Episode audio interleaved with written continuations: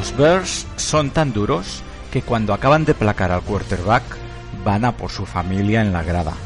Tim Reitman, Titan de Chicago Bears, retirado en 1986.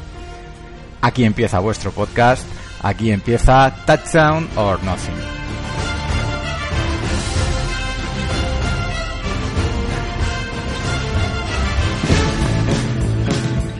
Séptima semana de competición y estos han sido los resultados de la jornada. New York Jets 25, New England Patriots 27. Un buen Gino no puede con New England ni con su kicker. Atlanta Falcons 7, Baltimore Ravens 29. Los Ravens jugando como les gusta a ellos, por debajo del radar. Tennessee Titans 17, Washington Redskins 19. Algo se está haciendo muy mal cuando ambos equipos están jugando con su segundo y tercer quarterback. Seattle Seahawks 26, San Luis Rams 28. Los equipos especiales de los Rams le dan un baño de humildad a los Seattle Seahawks. Cleveland Browns 6, Jacksonville Jaguars 24. Indianapolis gana su primer partido ante una decepcionante Cleveland. Cincinnati Bengals 0, Indianapolis Colts 27. Los de Indianapolis eran uno de los candidatos a representar al AFC en la Super Bowl los motivos sobran. Minnesota Vikings 16, Buffalo Bills 17. Por esto es por lo que se fichó a Sammy Watkins. Miami Dolphins 27, Chicago Bears 14. Nadie como los Dolphins para nadar en las aguas revueltas de Chicago. New Orleans Saints 23, Detroit Lions 24. Drew Brees, ¿de verdad lanzaste esa intercepción? Carolina Panthers 17, Green Bay Packers 38. La desengrasada defensa de los Panthers humillada por el engrasadísimo ataque de los Packers. Kansas City Chiefs 23, San Diego Chargers 20. El control del reloj da la victoria a los Chiefs de Andy Reid. Arizona Cardinals 24, Oakland Raiders 13. Los Cardinals se dedican a cumplir el expediente y ganan en Oakland. New York Giants 21, Dallas Cowboys 31 unos muy buenos Giants no pueden con los mejores Dallas Cowboys desde... dejémoslo ahí. San Francisco 49ers 17, Denver Broncos 42. Los 49ers invitados a la fiesta de Peyton Manning. Y Houston Texans 23, Pittsburgh Steelers 30. Tres minutos de locura hunden a los Texans. A veces los titulares de José parecen mensajes encriptados.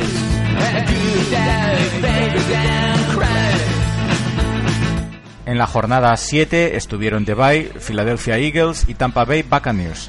En la jornada 8 descansarán New York Giants y San Francisco 49ers, que buena falta les hace. Eh, Jim, a descansar, hombre, que ya toca. Claro que sí, hombre, claro que sí. Y mientras Jim Harbaugh descansa todo lo que puede más, nosotros nos vamos directitos al Power Ranking.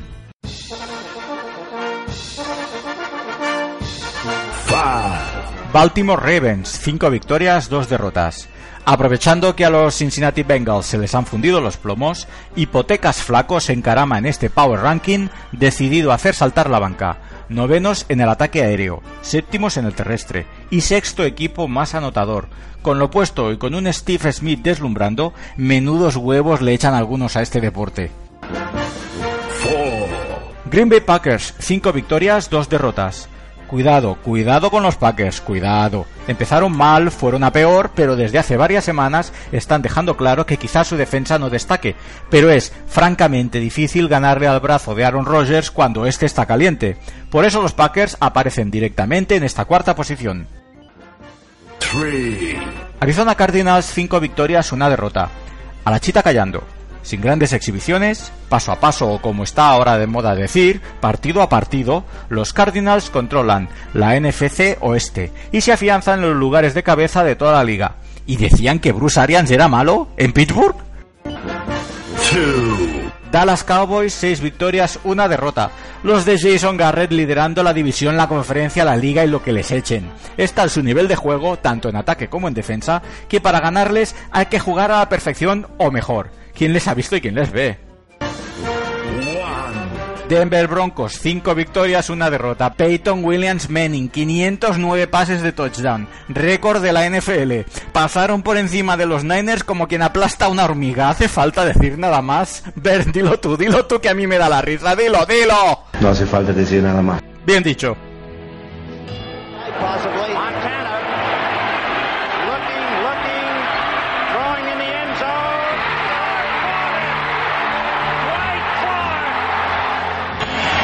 Goes to the back of the end zone, and it is off for a touchdown by Holmes.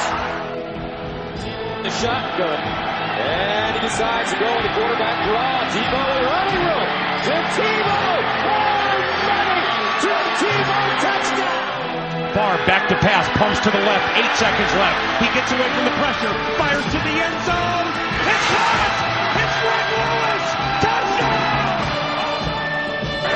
In the gun with Bourne his left hip. Third down, Alex takes the snap. Alex looking, got it, post, and it's good! Touchdown! Touchdown 40!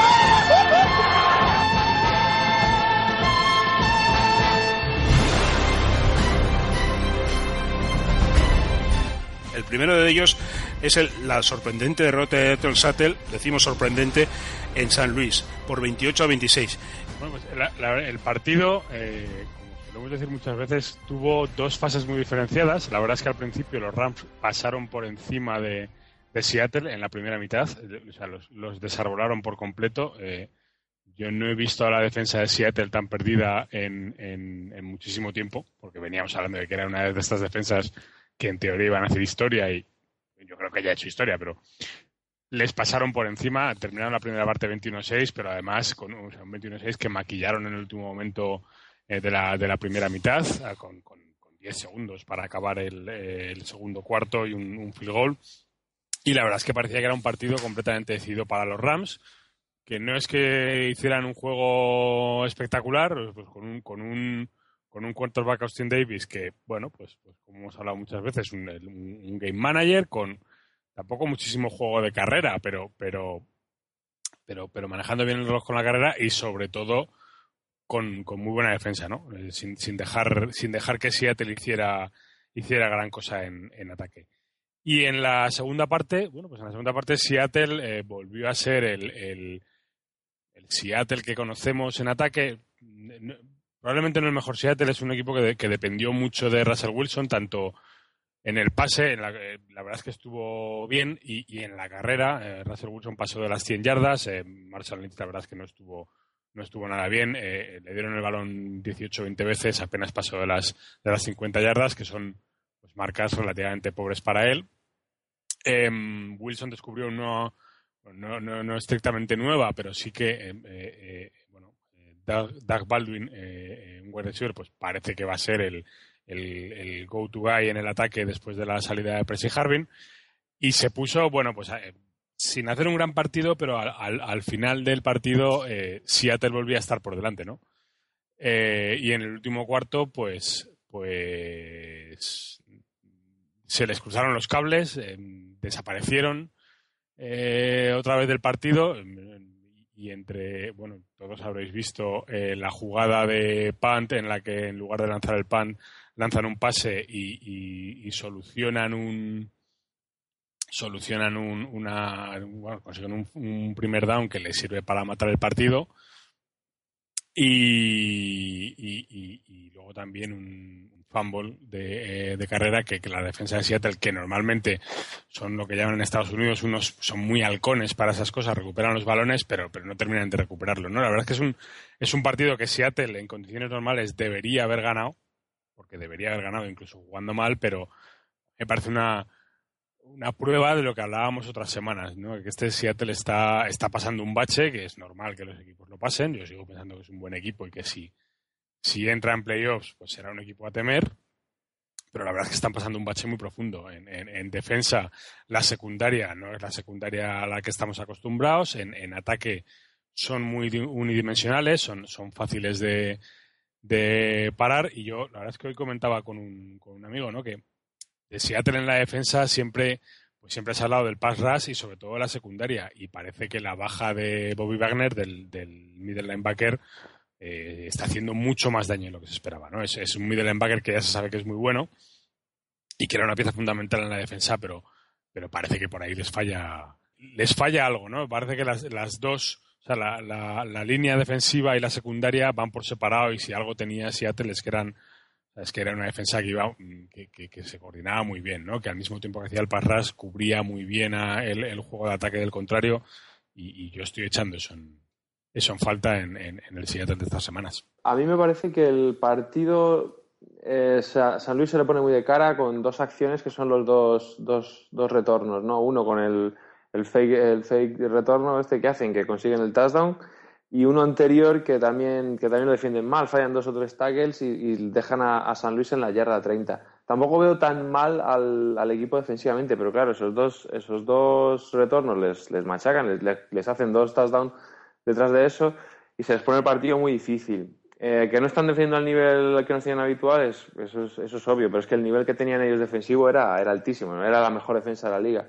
No tienen, no están consiguiendo presionar al, al quarterback rival y eso se está produciendo eh, muchos errores en la, en la, secundaria y en el, y como ha dicho, como ha dicho Tomás, la baja de Bobby Banner en el, en el cuerpo de linebacker los, los cornerbacks, los defensive backs que, han, que están entrando tanto en el slot como, como, por, como por la baja de Maxwell no están al nivel. No, no, no, están. No son, la, diferencia es muy grande con, la, con respecto al, titular, que es Maxwell, que tampoco estaba haciendo su mejor fútbol, pero que bueno, que más o menos aguantaba, aguantaba el tipo y no, no lo están haciendo bien los, los backups, ¿no? Eh, el Thomas también ha bajado su rendimiento. Chancellor, eh, yo sigo pensando que, está, está tocado, lleva, lleva dos o tres semanas jugando con, con, molestias, con algún, con algún daño, en el, con problemas físicos y no está rindiendo tampoco a nivel. Sherman sí está rindiendo a nivel. Por muchas críticas que ha podido recibir, que, que, a, que a lo mejor ha permitido algún pase o algún, algún touchdown, creo que touchdown no ha permitido ninguno, pero sí, sí, sí le han recibido algún pase no veo a Sherman tan mal. Yo creo que está jugando a un nivel bastante alto, como, como sigue siendo. Si, si, lo que se espera de Sherman es que nadie le complete ningún pase, es que es un nivel imposible de mantener. Por eso, pero es que hay mucha gente que lo está diciendo, que, cada, vez que alguien, le completa un pase, eh, Sherman ya tal. No, vamos a ver. yo, estoy, de acuerdo contigo, eh, Y, además se nota que el apoyo de los safeties no es el mismo. Que eso también tiene mucho. Eh, y, por Chancellor para mí es por, problemas físicos. Es que lleva dos o tres semanas con problemas físicos y, y Thomas sí que ha bajado su rendimiento, pero eso, eso está clarísimo. Y la línea no, presiona.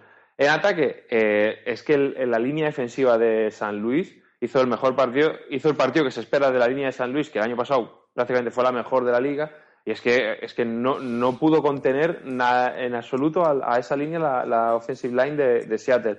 Entonces, Wilson tuvo muchos problemas y Wilson en la segunda parte se echa el equipo a las espaldas y consigue empatar el partido, ponerse por delante y al final termina perdiendo. Yo no veo, vi muchísimo peor a Seattle el día de, el día de Dallas, en la segunda parte contra Dallas, que ayer, eh, que, el, que este domingo contra San Luis. No me parece tan malo. Fallaron tres, cuatro cositas eh, claves que, que, les machacó, que les, que les hizo perder el partido, los, dos retornos, el, el, fake, de, el fake pan de, del, del, final y que, uf, que, que, les hizo perder el partido, pero tampoco vi un Seattle tan mal, tan mal como, como por ejemplo contra Dallas. Contra Dallas sí que les vi mal, o, o, contra San Diego les vi peor, más, más pasotas, no, más pasotas tampoco, más, no, no, era, el Seattle que conocemos. Pero ayer, el domingo, sí que no me pareció, no me pareció tan grave. Sigo pensando, porque lo sigo pensando, que, que van a, en cuanto recuperen un par de jugadores clave, van a volver otra vez a, a ser el equipo, la apisonadora que nos tiene acostumbrados por comentar una cosa que has dicho. Yo no es que vea muy mal a la defensa de Seattle, pero una, una defensa de Seattle que esté al 100% o al 90% eh, no le deja a San Luis eh, manejar el, el, reloj como le dejó, es lo que me parece a mí. tampoco, no sé, es que, es que el quarterback titular de San Luis era Austin Davis y completó 18 de 21. O sea, que, es que estás hablando de, pases, pases todos cortos y demás, pero, pero no sé, ahí, ahí yo veo un problema. Es, no, está horrible, efectivamente, pero, pero no es, tampoco está bien. O sea, ahora mismo no es una buena defensa, no es mala, pero tampoco es, tampoco es buena. Es una opinión personal. A lo mejor es como tú dices que espero demasiado de ellos, pero.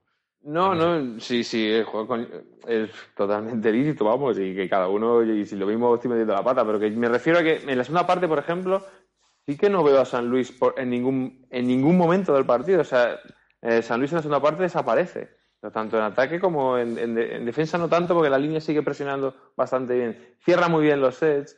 Eh, Sims hace, para mí hace un grandísimo trabajo. Aaron Donald también juega de, lujo, pero sobre todo Sims cerrando muy bien el edge para que Wilson no pueda salir del pocket y haga, su juego que, tanto le gusta.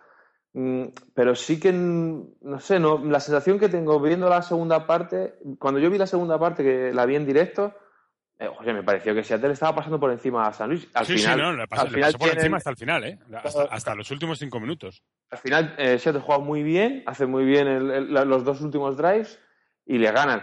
Y, y el otro día viendo la primera parte, pues yo me esperaba, es que también me esperaba otra cosa. Claro, viendo el, el resultado 21-6 al descanso, pues dije, uff, pues esto ha tenido que ser un festival.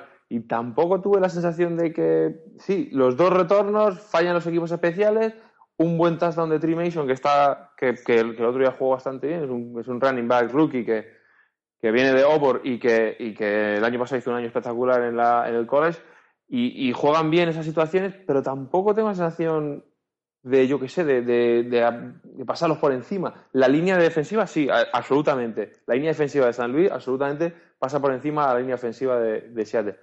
Pero no, no sé, es una sensación que también me esperaba, quizá me esperaba otra cosa por el resultado y, luego a lo mejor no me, no me cuadro mucho, pero sí es cierto que San Luis hace un partido, hace un partido bastante bueno. Ese es el problema de cambiar de- del partido de los Packers a este en mitad de, de la tarde. Que te esperas por el resultado o cualquier cosa. Pero el partido, si alguien no lo ha visto, el partido es divertidísimo. Porque San Luis, como dice Rubén, tampoco hace, hace demasiadas cosas, pero las que hace son eh, muy Hace la mejor jugada de la temporada. El, el O sea, yo- fake return es Por tremendo. Oye, y es, yo- bueno, y es para matar a alguien, pero por meter una cosa en lo que estáis comentando, que estáis diciendo que Seattle pues no hizo nada, bueno, sí hizo, ya hizo su trabajo de defensa, pero si nos vamos a, los- a las estadísticas, que muchas veces suelen decir muchísimas cosas, hay una cosa que llama mu- muchísimo la atención, ¿no? O sea, Seattle consigue 463 yardas totales de ataque por solamente 272 de, de, de- de San Luis. Y es lo que dice Rubén, que es que con dos jugadas, como son las jugadas de los retornos, las jugadas al fake punt que ha comentado Tomás, da la sensación de que el, el partido lo han ganado en equipos especiales, que, es- que, que el partido más o menos ha podido estar igualado en lo que es el juego, pero que al final los equipos especiales son los que han inclinado la balanza.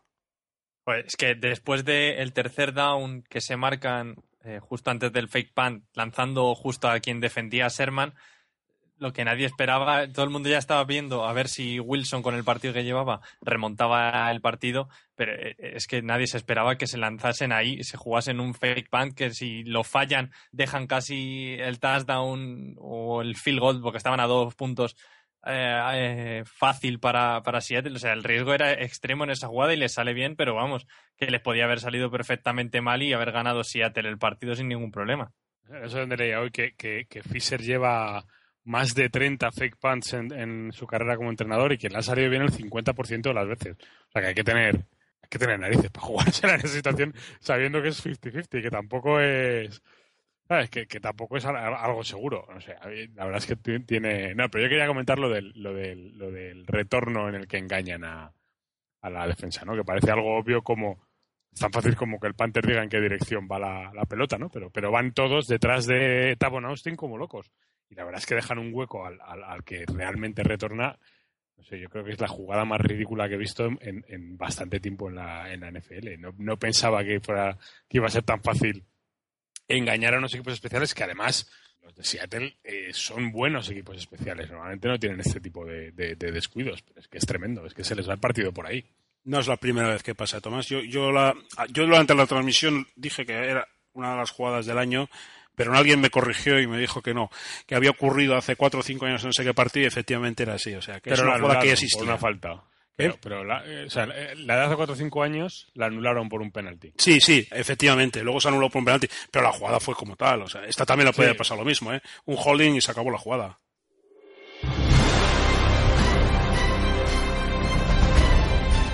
Un partido que se jugó a la misma hora, se jugó en, en el Ford Field de Michigan y enfrentaba, bueno, es un partido, pues que el típico partido que esperamos muchísimos puntos, Detroit y New Orleans. Dos high power offense dirigido por dos quarterbacks de gatillo fácil, como son Drew Brees y, eh, Matthew Stafford. Bueno, pues el partido al final se lo acabó llevando Detroit 24-23. Cuando, cuando me dio el cuarto cuarto, yo creo que el 90% de los que estábamos viendo el partido, muchísimos, dejamos de verlo, pero precisamente por lo que estaba pasando en San Luis, porque veíamos que Seattle remontaba, decíamos, vámonos para allí. Entonces, bueno, pues un poco pues nos fuimos para allí y quizás nos olvidamos de este partido, ¿no? Era un partido que yo creo que New Orleans lo tenía bastante bien encarrilado, lo, no, lo iba, creo que estaban 24-10 en el último, sí, 24-10, no, 23-10. 23-10. 23-10. Muy bien encarrilado. Un Drew Brees jugando bastante bien. Buscando, no te- tenía la baja de Jimmy, Jimmy, Jimmy Graham. Bueno, Jimmy Graham salió en una jugada, pero bueno, ya sabemos que tiene problemas en el hombro. Estuvo probando antes del partido y simplemente pues salió en algunas jugadas muy puntuales para probarlo. Y bueno, y un dri- Drew Brees muy correcto, conectando muy bien con Marquis Colston y con el resto de, bueno, y con el resto del ataque, pues New Orleans tenía el partido bastante controlado. Y era un partido que además eh, las dos defensas, yo creo que sorprendentemente, bueno, la de Detroit no tanto, pero la de, la de New Orleans estuvo a un nivel bastante más alto de lo que ha estado durante todo el resto de la temporada, ¿no? De hecho, bueno, la prueba la teníamos en que, bueno, estaban venga a enfocar Rex Ryan, con lo cual, a- señal de que se estaba haciendo bastante bien las cosas, ¿no? Sin embargo, hay una jugada, pues ahí, que, que yo creo que es un poco, un poco lo que le está pasando a New Orleans este año, ¿no? Pues que esos fallos de placaje, esas malas coberturas, esos malos ángulos que hemos comentado más de una vez al entrar en- a- al placar, y es una jugada, pues que Matthew Stafford lanza un pase bastante desesperado a Golden Tate, me parece que es Golden Tate, ¿no? Sí, Sí, Golden es Tate. Golden Tate y Golden State de una manera inexplicable, porque estaba rodeado de jugadores de New Orleans, se escapa y yo creo que con cierto pasotismo de algunas jugadas, por ejemplo, ahí me parece que es Kenny Vaccaro, o sea, se le quedan mirando, el jugador va y entra hasta la endzone, ¿no? Y bueno, y de repente, pues el partido, es lo que dices, hay partido, ¿no? Hombre, hay partido porque, bueno, la defensa de Detroit no lo estaba haciendo mal, pero en otro lado tienes a Drew Brees, que, bueno, que Drew Brees con tiempo, pues, y bueno, pues, pues puede llevar el- el- el- el- la pelota hasta el otro lado del campo y aunque sea anotar un field goal. Sorprendentemente, Drew Brees lanza una intercepción en una jugada que yo creo que, que se equivoca. Grover Quinn intercepta el pase y bueno, y a partir, y bueno, y mete muy profundo en el campo, pues a los Detroit Lions. Los Detroit Lions, pues, pues empiezan a, a meterse en el campo y aquí ocurre, pues, una cosa que ha comentado Tomás antes del programa, que es un poco los árbitros, ¿no? O sea, hay una decisión bastante controvertida y pitan un holding, pues, a, a, a, a Reggie Bush por parte de Rafael Bush bastante polémico, ¿no? Entonces, bueno, pues eso permite que eh, los Lions se, esté- se acerquen prácticamente hasta la yarda 1 y ahí ya no perdonan. Pues Matthew Stafford consigue, trans- consigue transformar con Joseph Fauria y conectan y efectivamente pues se ponen por delante. Pero aún así, Breeze tenía tiempo. Ah, ejecutan el, el eh, bueno ejecutan el kickoff. Drew Brees tiene tiempo pero bueno no puede conectar. La defensa de, de la defensa de Detroit pues que este año está bastante bien todo hay que decirlo. No me gusta su secundaria pero ese front ese bueno la gente de la defensive la gente de la línea mete muchísima presión y ahí otra vez otra jugada un poquito controvertida porque bueno, pues ahí pitan una especie de pass interference que no los termina pitando y el partido ahí se acaba. Son Payton pues se dirige directamente a los árbitros, pita. Yo no creo que los árbitros al final pues tengan muchísimo peso, pero sin embargo esto pues eh, eh, el- eh, al final pues lo que acaba pasando es que Detroit ga- gana, gana, ¿no? Y bueno, y es una victoria que para Detroit es importantísimo. Yo creo que Detroit pues se pone 5-2, no le pierde el, el paso a Green Bay, porque además sabían, yo creo que lo sabían, que Green Bay estaba aplastando en esos momentos a Carolina, y si ellos no ganaban, pues Green Bay se ponía el líder, y bueno, de esa forma pues ellos se ponen 5-2 y siguen estando ahí en la pomada, ¿no? Y bueno, y para, Sa- San- para los Saints, pues una derrota dolorosa, porque bueno, se hubiesen puesto 3-3, pero aún así, tal y como está la NFC Sur, pues lo más curioso del caso es que, bueno, que siguen estando en la pomada porque con un 2-4 siguen sin estar eliminados.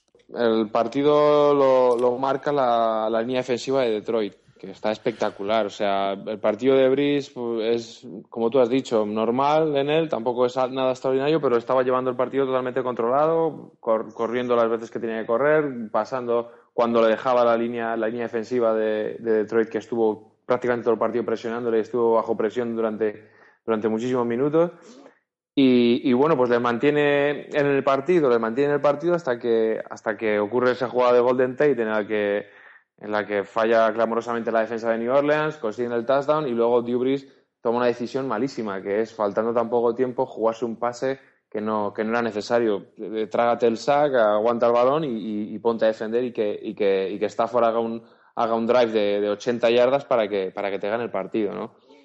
Eh, Detroit me gustó y lo que también quería decir es que yo es conocido que yo no soy ni gran admirador de, de Stafford ni, ni, mucho menos, pero sí que es cierto que ya lo dije la semana pasada que le veo jugando mejor. Sigue teniendo ciertos, ciertos problemas de lectura, ciertos pases. Hay, hay un pase que, que, que, rifa al final del partido que, que no, es, no es intercepción de milagro, pero sí que está jugando mejor, está jugando más tranquilo, está mm, eh, conectando con muchos, con muchos receptores. Ahora sin Calvin Johnson está, está involucrando mucho más a, a, a Golden Tate, está involucrando a, a los Titans, a Reggie Bass, jugando bien con la carrera. Sí me está gustando, me está gustando más Stafford en los últimos 3-4 partidos que he visto de ellos que, que, que por lo general, que la idea que tengo yo de él. Pero sí es cierto que el partido es de, es de Saints, lo pierden ellos porque no, no, no son capaces de rematar, de, de, aguantar el balón cuando tienen que aguantarlo, de en vez de jugar esos, ese último, esos últimos drives tanto, tanto pases, sino haber aguantado un poquito más el reloj, haber corrido, intentar correr más.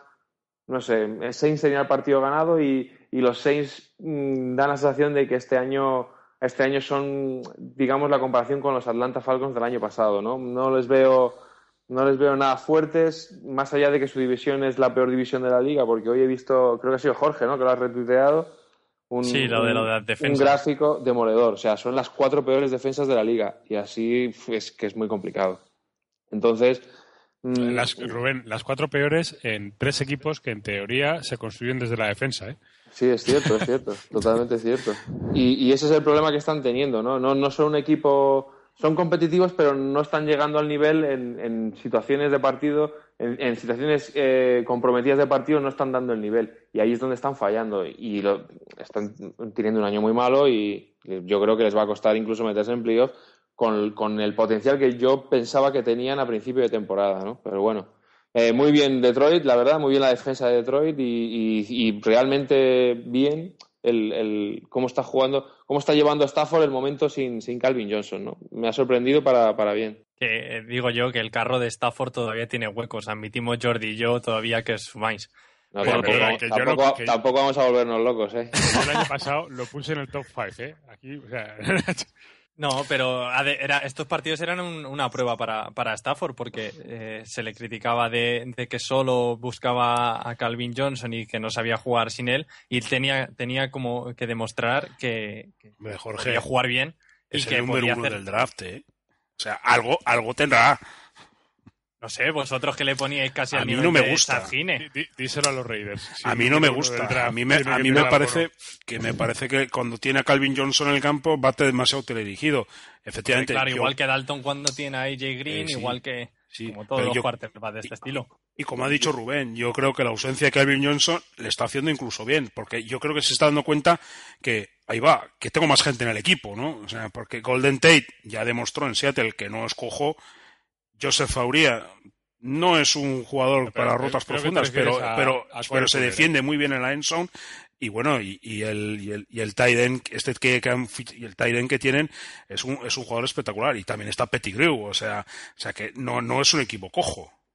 Yo entre Stafford y Dalton me quedo con Stafford. Ah, yo también. Es que, yo es, que Dalton, es que yo lo de Dalton me parece ya, madre mía.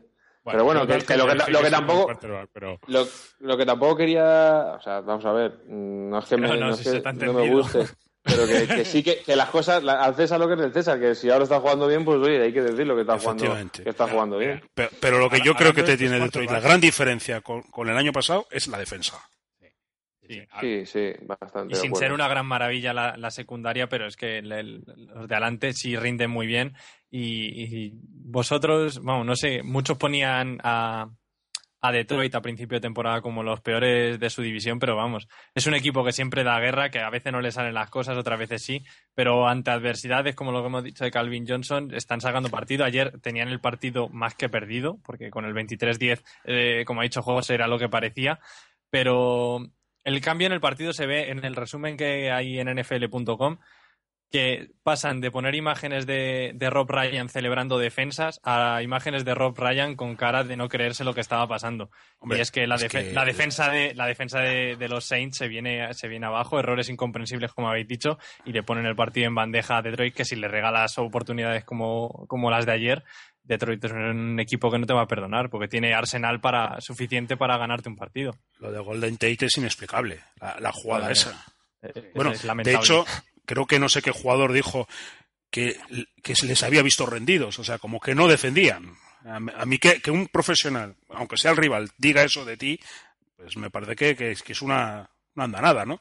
Yo, por volver al tema de los, de los quarterbacks, ya hablabais de Stafford y de Dalton, y, y, y, meto yo en la lista a Ryan Tannehill y a alguno más y, y Drew Brees parece que se está contagiando, ¿no? Esto es como en las pelis cutres de estas de eh, Yankees de después de comer, que, que, que, que está el prota bueno y siempre aparece el, el gemelo malo que lleva perilla pues todos estos quarterbacks tienen una versión buena y una versión mala con perilla, ¿no?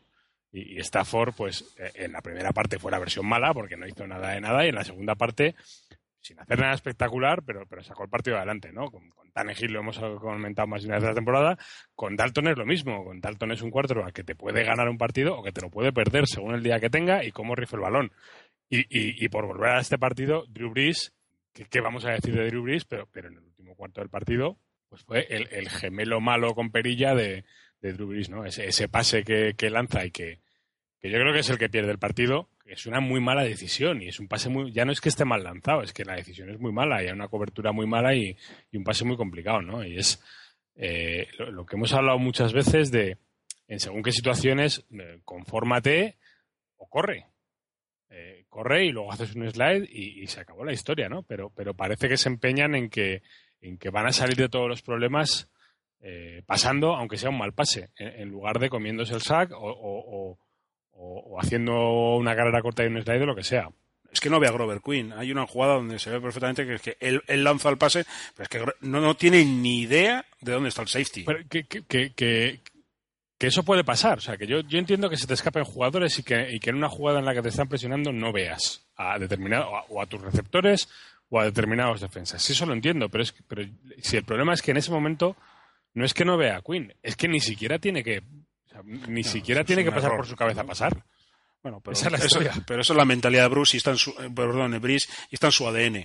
Es la mentalidad de Brice y lo que hablábamos, la mentalidad de Brice es la mentalidad de Stafford, porque Stafford ha hecho de estas, cuántas veces lo hemos comentado, es la mentalidad de Andy Dalton, era la mentalidad de Brett Favre, pero Brett Favre estaba a otro nivel, y, y, y, ahora se la están quitando a golpes, pero era la mentalidad de Tannehill. Entonces, que, que, hay que combatir esa mentalidad de que hay que pasar a toda costa. Oye, muchas veces no hay que pasar el balón.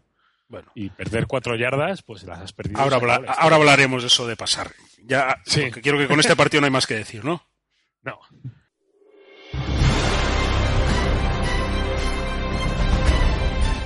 era el partido de la jornada, que yo creo que era el que habíamos recomendado todos aquí, pues es un Dallas New York Giants. Siempre es un partido entretenido porque es un duelo divisional y además mm, yo me parece que Dallas tenía una prueba de fuego en este partido porque, bueno, pues los Giants es un equipo que, históricamente se le da mal y sobre todo a Ile Mining el, Dallas Cowboys Stadium se le da muy bien. Y, y sin más, Jorge, cuéntanos tú que ya sé que has perdido pero y que te va a doler, pero no lo tienes que contar. No, la verdad es que antes del partido, durante la semana, había cierto pesimismo desde el lado Giant después del partido de, de, Filadelfia, después de perder a Víctor Cruz toda la temporada. O sea, ya mucha gente daba casi por perdido el, el, el, encuentro antes de disputarlo. Y bueno, todo hay que jugarlo. Dallas ha demostrado una semana más, y ya son seis, que es, tiene una, una, línea ofensiva que es que es una bestialidad. Es que hubo una jugada de, de, Tony Romo que es que tuvo hasta 6 o 7 segundos para lanzar. O sea, no, no hay quien les toque. El touchdown además, de Escobar. 8. Eh, no sé, 8. Es que es una bestialidad. 8 segundos sin que le toquen al quarterback. Y la, la, la defensa de, lo, de, los Giants hizo también aguas, porque la línea no, no terminó. Vale que contra esa línea ofensiva es complicado hacer algo, pero no sé, le falta como un punto para, para, llegar al nivel que saben, que pueden demostrar. Y luego la secundaria de los Giants fue un auténtico desastre. Las coberturas a Escobar, yo creo que, como me dijeron por Twitter eh, ayer, pensaban, ah, este nos Witten, a este no se, no se, la van a pasar. Y es que lo, los safety fueron desastrosos. Demps es bastante mediocre. Roll no se enteraba de dónde, de dónde estaba. Y no, no, la secundaria, salvo a Mucamara, que, que estuvo en parte del partido sobre Des Bryant, luego ya fue imparable también muy bien sobre él es que no falló y, y, y, Romo se encuentra se encontró muy cómodo con tiempo y con una secundaria así para, para hacer daño y es que la línea de Dallas además abre unas auténticas autopistas para Murray que es que viendo el partido no te daba la sensación de que llevase tantas yardas y de repente mirabas la estadística y había pasado de 100 otra vez. O sea, Murray hace yardas con una facilidad que ya quisieran muchos muchos running backs de la liga tener tanta facilidad para ganarse las yardas. Y y es que yo creo que los Giants estuvieron ahí, ahí en la primera parte, pero al final, incluso cuando anotó el segundo touchdown Beckham, que se pusieron a siete, la sensación era que, que aunque quedasen cinco minutos, eh, Nueva York no iba a poder remontar eh, ese partido.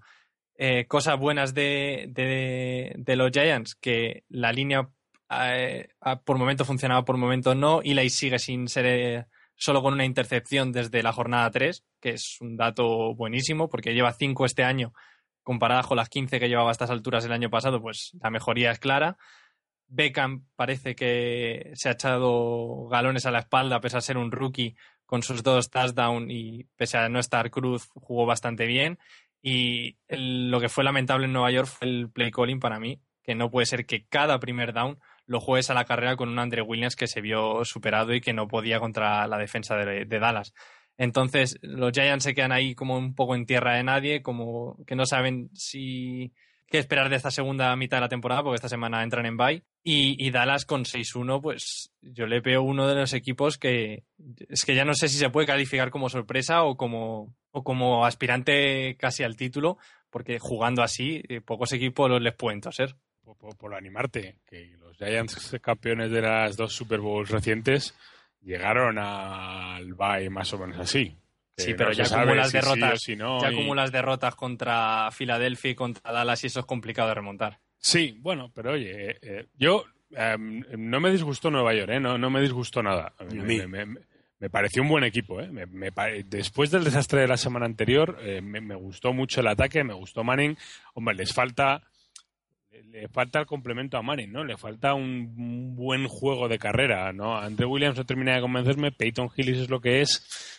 No, no termino de La ver baja ahí de Jennings, la baja de Jennings se ha notado un montón. esta la baja de. Jennings se nota mucho, ¿no? Entonces, eh, eh, me falta el punto del juego de carrera, pero, pero me gustaron los Giants en, en, en ataque, no me disgustaron en defensa. Es que es muy complicado parar el juego de carrera de Dallas tal y como está jugando la línea. O sea, si la línea mantiene ese nivel, es que es mucha línea. Entonces, así, así Marco Murray no es mi running back preferido, pero es un buen running back y con un buen running back. Y esa línea es muy complicado parar el, un ataque, ¿no? Y luego Tony Romo, pues tuvo un día de los que, oye, apenas falló pases, eh, decidió bien, Des Bryant tuvo un día estupendo, eh, le di la, La línea segunda le dio parte, todo, el tiempo, todo el tiempo del mundo, pues eh, es- así es muy complicado, pero a mí, a mí Nueva York sí me gustó. Dallas, es que me, me sigue pareciendo, o sea, me parece un buen equipo, eh, todo el mundo lo pone en los Power Rankings, en los Power Rankings muy arriba y, seguramente con razón. Eh, pero, pero me sigue pareciendo un equipo que el, día que le falle la línea no, no veo por dónde puede resolver un partido y, y- y me cuesta creer que esa línea mantenga ese nivel durante toda la temporada porque es que es un nivel absolutamente estratosférico. Es, es, es que no hay quien les tosa, pero no hay quien les tosa ni cuando protegen el pase ni cuando abren huecos para la carrera. Y normalmente las líneas son muy buenas en una de las dos facetas, ¿no? Pero, pero no en las dos. Es que a estos les sale bien todo. O sea, están, están de dulce, están impresionantes. Eh, yo no tengo dudas. En, para mí Dallas es una sorpresa, porque ya los Dallas, a Dallas lo- los tenía como uno de los peores equipos en pretemporada. Y, y- mira cómo están, si es que están espectaculares. Ya me viene gustando Nueva York desde hace ya varias semanas. Creo que son un equipo en, cons- en construcción, que están haciendo las cosas bien poquito a poco y, están trabajando bien. Lo que pasa es que se encontraron con, con un equipo que, que pensábamos que estaba en construcción, pero creo que está bastante bien construido. Lo que más me llama la atención, bueno, me llama la atención, no, Eh, lo que muy bien están haciendo es, jugar con, con dos Titans, con formaciones de dos Titans, utilizando mucho a Jason Witting en, los bloqueos, ¿no? Ayudando tanto a la carrera como contra como al pase, ¿no? Entonces, esto se han encontrado con un, con un gran con un gran Titan como es Escobar, que, que sabe correr muy bien rutas, que sabe que tiene buenas manos, ha conectado muy bien con Tony Romo y, les permite pues meter un hombre más en, esa línea tan buena que tienen y, tener otro, otro receptor más que, que tiene talento, ¿no? Más allá de, que Des Bryant, pues, pues cuando está centrado es, es un auténtico, es una auténtica exhibición de, jugador, porque, porque hay muy poquitos, pero muy poquitos jugadores, receptores, o sea, como él en, en la liga. Eh, lo que ha dicho Tomás, están de dulce, están, les sale todo, están con confianza, su defensa está respondiendo bien a pesar de no tener grandes nombres. Eh, se han encontrado con una racha ganadora, eh, un equipo muy serio que, confía en ellos, en, sí mismo, en que confía en lo que están haciendo y, y así es, así es complicado, así es muy complicado derrotar a, a cualquier equipo, ¿no? estoy asombrado porque no me lo esperaba para nada, pero, pero ahora mismo sí que, sí que creo que son el, equipo más en forma junto con, con Denver quizás, pero bueno, Denver tiene eh, se esperaba más de ellos, ¿no? Pero, pero sí que Dallas me parece el equipo más en forma y que, y que los ve, sobre todo veo muy difícil ganarlos porque tienen, hacen muchas cosas bien. No se limitan a, defender bien o atacar bien, sino que defienden bien, atacan bien, sus líneas, sus, sus líneas es terrorífica, sus líneas es la mejor de la liga. Tienen muy buenos jugadores en ataque con muchísimo talento y y si estás bien, el talento, pues, pues claro, es que te, te gana los partidos. Y, y sí que los veo, sí que los veo súper fuertes y los veo uno de los, por no decir el rival a batir de, de, esta, de esta NFC. Green Bay está jugando bien. Seattle yo sigo pensando que en cuanto recuperen dos jugadores van a estar bien. Pero, pero sí que Arizona, veo a Dallas. Arizona, Arizona. también. Yo iba a decir eso. Arizona- Arizona, pero- Arizona. Arizona está, está costando, están llevándose muchos palos en, en forma de lesiones y, y yo siempre he defendido a Arizona y, es uno de los equipos que más me gusta ver, pero sí que, mm, no sé, no los, en ataque les veo que fal- les falta un puntito, no los veo tan, tan, tan fiables como, como estos Dallas de, de ahora mismo, ¿no? Entonces sí que veo a Dallas un poquito por encima del resto. Filadelfia también te da una de cal y una de arena, en defensa Filadelfia sí que flojea un poquito más. Pero bueno, eh, la NFC se han apuntado equipos que no, que no contábamos con ellos y sigue siendo sigue siendo una, una conferencia for- vamos, fortísima. Si te dicen a principio de temporada que, que los dos máximos candidatos a la NFC son Arizona y Dallas, hombre, Arizona era un buen equipo, eso lo sabíamos, pero si te dicen que esos dos son los mejores, te ríes. Sí, sí, de pero- temporada. A Dallas, Pero- Dallas rara es la persona que no lo puso eh, al final de, Último de de su división. división. Yo en la previa de Jorge les puse para elegir entre los cinco primeros. Yo, yo también, yo no confiaba nada en el... Y en sobre todo, no, sobre todo no confiaba en su defensa, no pensaba que la defensa iba a estar a este nivel. La- el ataque Salió- más o menos tiene talento y, y puede, puede hacer partidos buenos, pero no, la defensa... no sé si fue en la no sé si fue en la retransmisión o, o dónde salió no sé dónde lo vi pero un, un vídeo con eh, cogiendo titulares de pretemporada todos diciendo que si la peor defensa de la liga que si año difícil para, para Dallas y mira Es que Pero incluso vamos, en la que- pretemporada, ¿eh? Incluso en la pretemporada no parecía gran cosa. Dallas ya sabemos cómo es y son capaces de hundirse ahora y no entrar ni en playoff Eh, vamos a ver. ¿Habéis leído un artículo que el otro día retuiteé de Pepe Rodríguez de Sion Bowl? Sí, yo sí lo he leído. Lo has leído, ¿no? ¿Lo habéis leído los demás? No, no. Bueno, os lo cuento un poco en resumen.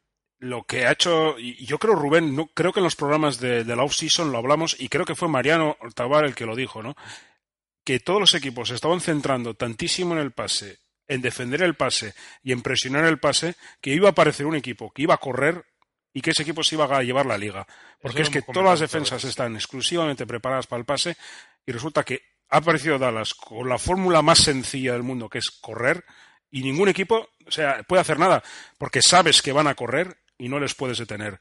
Sabes que van a venir a por ti y aún así no puedes hacer nada. Y eso yo creo que es, eh, bueno, aparte que lo que habéis comentado, que para poder hacer eso tienes que tener la offensive line que tiene Dallas, que es magnífica. O sea, yo creo que ha pillado absolutamente a toda la liga a contrapié. O sea, porque ahora mismo dicen todos, "Jue- ¿y cómo les paramos? Porque si saben correr, y Tony Romo está demostrando que, que también sabe pasar el partido suyo del otro día, bueno, 17-23, 280 yardas y un touchdown, que es más porque Des Bryant se tropieza, o sea, las cosas como son. O sea, yo creo que nadie dijo la romada de turno, o sea, todo el mundo se dio cuenta, Juan. Y yo creo que eso es lo que ha hecho Dallas. O sea, Dallas ha ido a contracorriente de todo lo que ha ido la liga.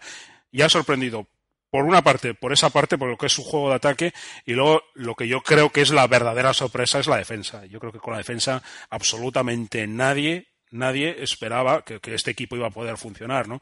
Y bueno, pues entre que juegan muy sencillo en ataque, porque no se complica la vida, y tiene una defensa que está funcionando muy bien, pues ahora mismo es el rival a batir. Hay un jugador de la defensa, más allá de, de Henry Melton, que está jugando muy bien, de McLean, que están jugando muy bien, la línea, la línea está jugando bien. Hay un jugador que de verdad me tiene absolutamente sorprendido porque el año pasado me parecía, vi varios partidos de Dallas, Dallas jugó contra Green Bay y tuve que hacer la, hice la previa para el, para el blog, entonces vi bastantes partidos de ellos, y había un jugador, que es eh, Orlando Scandrick, que me parecía pero malísimo.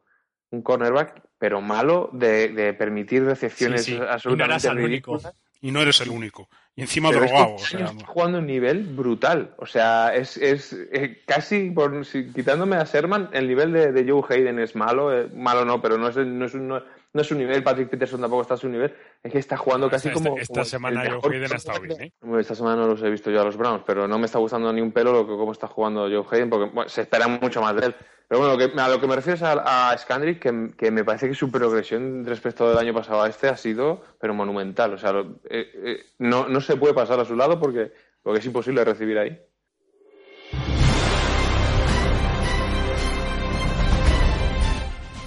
Y pasamos al Sunday Night y le pasamos el turno a Rubén. Pues es el partido, bueno, pues que cerró, digamos, la jornada del domingo. Era un partido muy esperado, quizás. Bueno, a mí los duelos de interconferencia siempre digo, me parecen un poquito menores, pero muy esperado porque, bueno, pues Peyton Manning podía batir un récord histórico y sin más. Rubén. Yo el, partido de Denver lo vi, lo vi ayer en diferido y sin saber ni el resultado, ¿no? Que no quería saber ni el resultado, ni, ni, ni saber qué había pasado, quién había jugado bien, quién había jugado mal, si, si Manning había conseguido el récord de los, de los 509 touchdowns.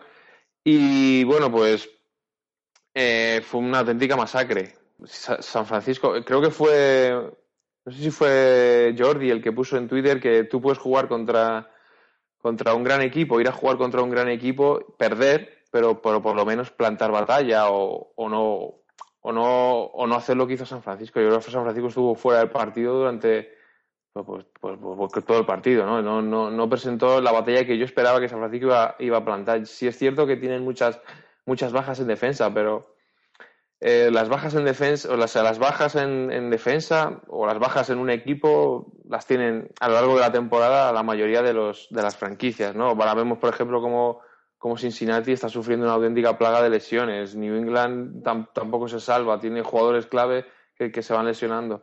Y sí que sí que me esperaba un, poquito más. Yo viendo la primera parte veo un, a un Kaepernick, pero jugando de, escándalo. O sea, con, eh, sus receptores eran los que los que dropaban balones fáciles, no, no le acompañaban y estaba jugando bien. Pero sale en la segunda parte y, y vuelve otra vez a cometer errores, errores garrafales. Manning está a un nivel, yo creo que está incluso mejor, yo le veo mejor que el año pasado. Dentro de, lo grande que estuvo el año pasado, no, no tan espectacular en cuanto a números, pero sí que es cierto que le veo soltando mucho mejor el brazo. De Marius Thomas está jugando a un nivel brutal. Hay, una recepción que, que, que, que, después de, coger el balón hace, no sé si son 20 yardas, que deja tirado al, al defensive back, pero que, que arranca a la, misma, a, la misma, a la misma altura que él, pero por velocidad lo deja, lo deja absolutamente tirado. Sea, ahí tiene jugadores que están muy finos. Julius Thomas está muy fino. Emmanuel Sander está jugando, yo creo, el, mejor año de, su carrera. Son cosas que, tú, puedes prever de, de Denver y que tienes que contrarrestarlas. Y no creo que San Francisco eh, estuviera, en el, partido. ¿no? sé si fue por, miedo, por demasiado respeto a lo que con todo el, tema de, Manning, del récord, que se iba a conseguir el récord en este partido, creo que no, no fue San Francisco que yo me esperaba. También es cierto que, la- que el año de San Francisco está siendo un poco eh, montaña rusa, ¿no? Partidos buenos, partidos malos, no terminan de jugar un partido entero bien, siempre o la primera parte o la segunda es cuando, cuando caen.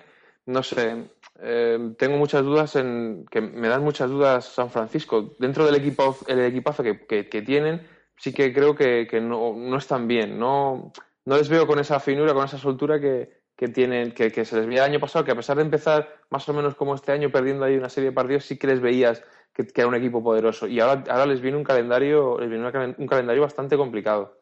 Eh, Denver, Denver está muy bien, Denver es el mejor equipo de la, de la NFC ahora, de la AFC ahora mismo. Y bueno, pues se están encontrando muy bien. La defensa está jugando mejor que el año pasado. Manning, sigo diciendo que está jugando mejor que el año pasado, sin tantos números, pero mucho mejor, mucho más fino.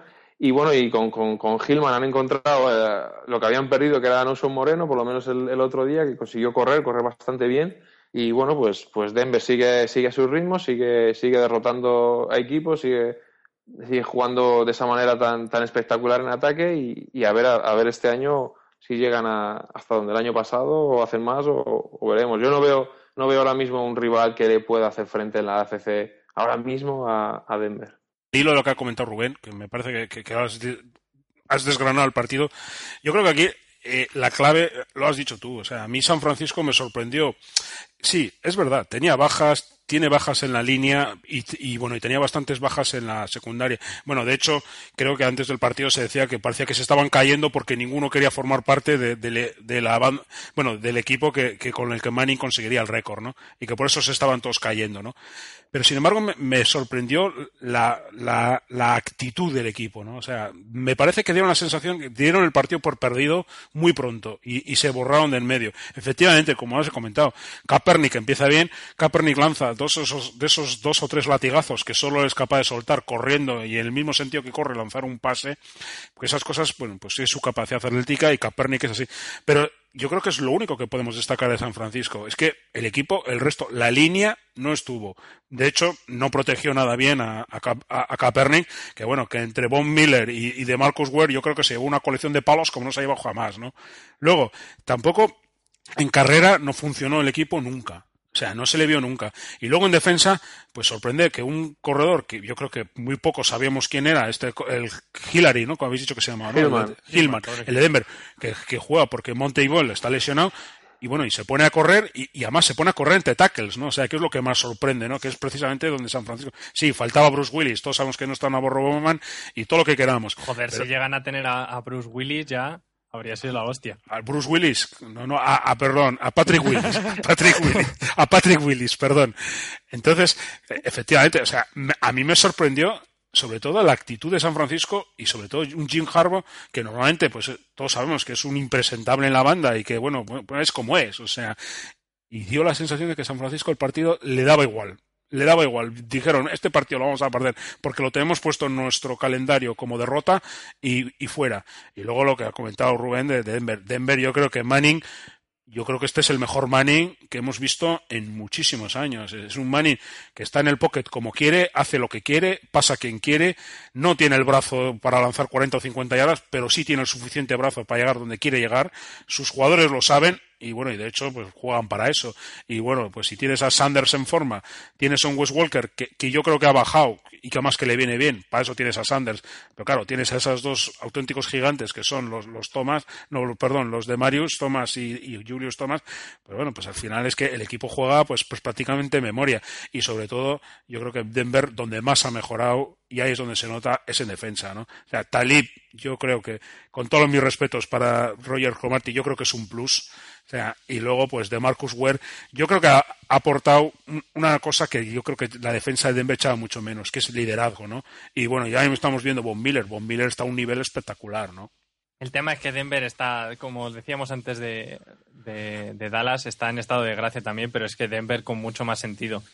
Lo de Sanders, yo creo que ni el más optimista pensaba que iba a salirles tan bien. O sea, Decker estaba muy, muy hecho al esquema de, de Denver, era un, receptor con el que se entendía muy bien Peyton y parecía que perderlo y meter a Sanders, que tampoco venía a hacer grandes temporadas en, en Pittsburgh, no iba a funcionar bien, pero es que Sanders está a un nivel es, espectacular.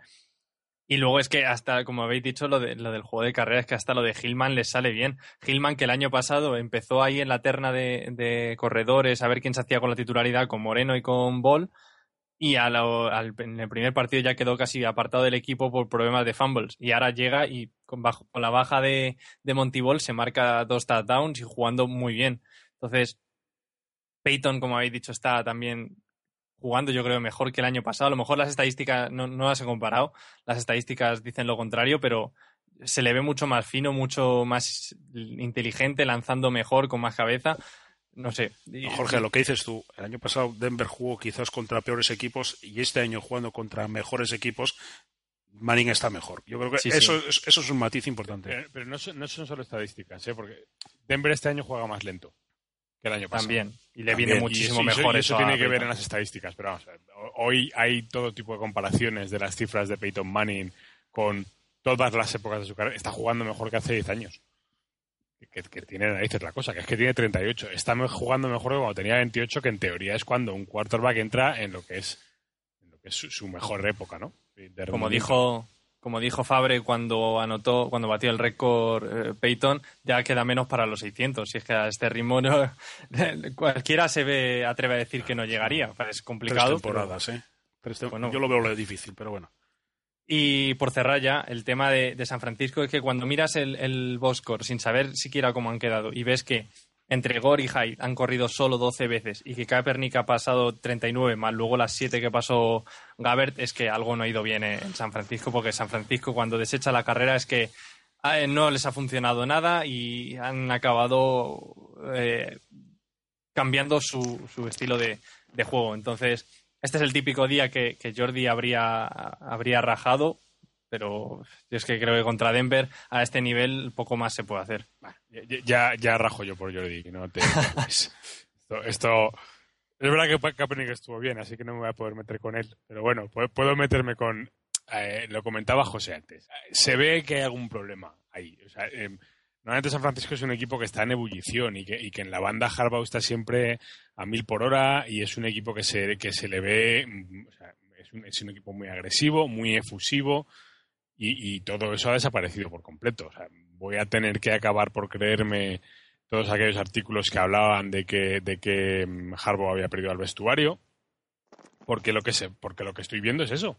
Es un equipo que, que, que, que- no se deja el, alma en el campo, ¿no? Que todo- yo dejarse el alma en el campo es algo que siempre he pensado que está sobrevalorado, pero bueno, cuando, cuando, te vas a lanzar contra un tío que tienes enfrente que pesa 120 kilos de puro músculo, tienes que tener ganas de hacerlo. Es un equipo que se le ve sin ganas y que se le ve sin, sin, sin ánimo, ¿no? Y es que yo me voy a tener que empezar a creer esos, esos informes y, y, y voy a tener que creerme en serio que no van a renovar a, a a final de temporada, porque es un equipo al que le, al que le falta algo. Es un equipo que tiene el talento, tiene, tiene a los jugadores, pero, pero, pero hay algo que falla ahí. Oye, y sobre, sobre Manning, es que no, quería dejar de comentar porque me ha parecido, me ha parecido, es que me ha parecido maravilloso. Eh, en la celebración del touchdown del récord, que, que se ponen los receptores de, de Denver a tirarse el balón unos a otros mientras, mientras Manning parece que lo persigue y no puede cogerlo, leyendo la prensa parece que es que estaba ensayado eso también. O sea, Manning es tan, tan metódico y tan meticuloso que ensaya hasta la celebración del, del touchdown del récord, ¿no? O sea, es que con, un tío que a los 38 sigue eh, siendo tan meticuloso en, la preparación de los partidos y, y, no solo en la preparación de los partidos, sino que, que por lo visto les pone deberes a los, a los receivers y demás. José decía que tres años complicado. Yo si sigue a este nivel, creo que tres años los puede jugar perfectamente. ¿eh? Yo creo que puede jugar hasta los 41 42. Todo depende de sus famosos nervios en el cuello. Pero, pero a este nivel y con una línea que le proteja y con un cuerpo de receptores amplio y que funcione, yo creo que, hay- que tenemos Manning para, para bastante, bastante rato. ¿eh? Manning, tú sabes que todos los sábados va, elige las 12 pelotas con las que quiere jugar. Sí, sí, sí, sí, sí, no, sí, Ah, sí. Lo sabías, ¿no? Algún día hablaremos de todas las liturgias de, de, de Peyton Manning, porque tiene liturgias para el primer día de training camp, para el día de los cortes del training camp, tiene, es, pues, como tú dices, elige las 12 pelotas con las que juega su ataque y las, o sea, esto es como lo, Sí, más las prueba todas y dice que que esta no le gusta porque la costura no está bien. Ese tipo de cosas. es- es- tiene todo tipo de, de- de- tiene todo tipo de cosas. eh, o- obliga a sus receptores, incluso en práctica y cuando no hay defensa adelante, a correr todas las rutas hasta el final para que sepan en cada momento de la jugada dónde tienen que estar. O sea, es un, el tío es un, el tío, no es que sea un genio, que lo es, es que además es absolutamente metódico y meticuloso. Y que, que eso también tiene su mérito a los 38 años y después de todo lo que ha hecho este hombre.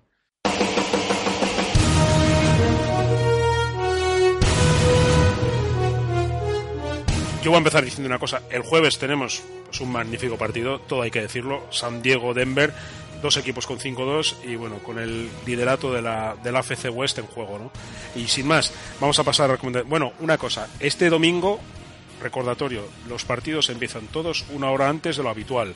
Y además, un segundo recordatorio. Bueno, pues para ti, eh, Rubén, que vives en Canarias, una hora antes de lo habitual. Ah, Y, y otro recordatorio, este domingo por primera vez mm, se va a jugar un partido a partir de las tres y media de la tarde. Bueno, perdón, dos y media de la tarde, porque el partido de Londres se juega eh, al mediodía nuestro, sea, a la mañana de los Estados Unidos. Con lo cual, el domingo, pues aquel que quiera, pues tiene un Detroit Atlanta a partir de las dos y media. Y sin más, bueno, pues pasamos a las recomendaciones. Empezamos contigo, Jorge. Venga, dinos un partido de las siete, de la- de, perdón, de las seis de la tarde. Pues a priori el más llamativo es el Seattle Carolina. Dos defensas que se presumían a, eh, de las más grandes de esta temporada y que están haciendo aguas por todos lados. Entonces, a ver, ambos llegan con 3-3. Bueno, Carolina hay un empate. pero se plantea buen partido en principio. Pues este- esta jornada hay partidos muy interesantes, ¿eh? varios de ellos. Eh, en esta jornada, en el, primer turno, en el de las 6, yo que yo lo veo de las 5, eh, hay un Baltimore-Cincinnati que me parece interesante por el hecho de que, de que Cincinnati tiene que ganar. Tiene que ganar porque, porque Ravens está, parece que está muy, parece no, está muy fuerte, está, está jugando un, fútbol muy, muy bueno y, y, se les puede ir. O sea, si, si Ravens se llevan esta victoria, Ravens va a ser va a ser uno de los, vamos, el máximo favorito para llevarse a la división y Cincinnati quedaría muy tocada e incluso podría verse relegada hasta, hasta el último puesto de su división. A ti, que bueno, yo creo que te han dejado un poquito que elegir, la verdad. Me, me han dejado Puedes repetir, me ¿eh? No, no, no, pero me han dejado un partido que, que siempre me gusta ver, ¿eh? Y es, es un, un Buffalo Bills eh, New York Jets.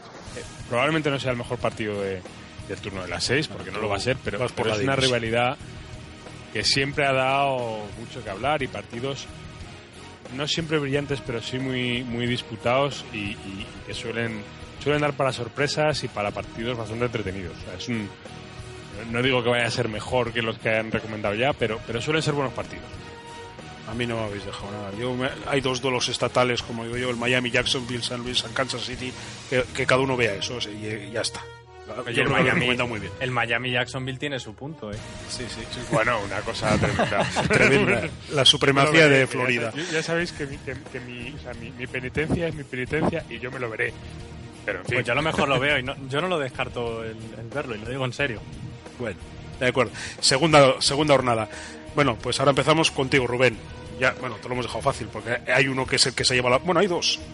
Venga. No, hay, hay dos partidos buenos. Yo, el, yo elijo el Eagles Cardinals. Es un partidazo, una de las mejores defensas contra uno de los mejores ataques y un partido que, que bueno, viendo cómo está el nivel de los Cowboys, eh, Eagles tiene que, tiene que ponerse las pilas para, para seguir su ritmo y que Arizona pues, pues le va a venir muy bien porque esta semana tiene bye San Francisco y puede poner tierra de por medio eh, con, con uno de los, de, los, de los rivales más fuertes que tenía en esa división, ¿no? Así que me, me, me mucho ver este partido, a ver si, si el ataque de Arizona da un pasito adelante, que, que su defensa sigue siendo bu- buenísima, pero, pero quiero ver si el ataque da, si Carson Palmer engancha, engancha un par de partidos buenos para, para subir un nivel un, un nivel más al, a Arizona y, y ser realmente un, un contendiente a incluso llegar a la Super Bowl. Bueno, Tomás, a ti es evidente El que le dijeras Steelers. el otro. claramente, Colts Steelers. Eh, hombre, los Steelers me están decepcionando un poco. eh, Tampoco demasiado, porque todos esperamos que fuera un equipo irregular, que es lo que es. Los Colts están, bueno, están que se salen del mapa, llevan cinco victorias seguidas, funciona todo. En el partido de, de- de esta semana les ha funcionado hasta la defensa de manera espectacular. Y, y antes habla, antes decía Rubén que no veía un equipo que le hiciera frente a, a- a Denver en la FC. Yo creo que si hay un equipo que le puede hacer frente será los Colts y, y- y- tienen que demostrarlo. Los Steelers pueden ser una buena piedra de toque. Yo estoy muy de acuerdo con eso que acabas de decir, Tomás. Jorge, bueno, no te vamos a obligar a elegir el tercero y te dejamos decir que nos digas algo del Sunday Night. Vaya, yo que quería hablar del otro partido. Ya, Eh, no, el Sunday Night eh, pinta muy bien. Unos Saints que llegan con necesidad de ganar, aunque ya sabemos que su división está como está. Y juegan en Y- casa. Y que juegan en casa. Y los Packers que llegan. Mira que han generado dudas en más de un partido, pero llegan con 5-2 y bastante lanzados tras pasar por encima a Carolina. Entonces puede ser un partido bastante Y entretenido. la, y la defensa jugando bastante mejor, ¿eh? sobre todo la secundaria. La secundaria Sí, sí. están. El, el rookie, Jaja, está, está progresando a pasos agigantados y, y está, está demostrando muy buenas maneras. Un partido muy interesante, efectivamente. Un... Ya, ya, ya hablaremos con más calma eh, otro día de, de, de la, de la NFC Sur y de, de los. Si os acordáis del año que se clasificó Seattle para playoffs 7-9 y luego, y luego ganó el partido de, de la Wildcard, Ya hablaremos no me extrañaría que este año Ya hablaremos, ya hablaremos. Sur se clasifique con récord negativo.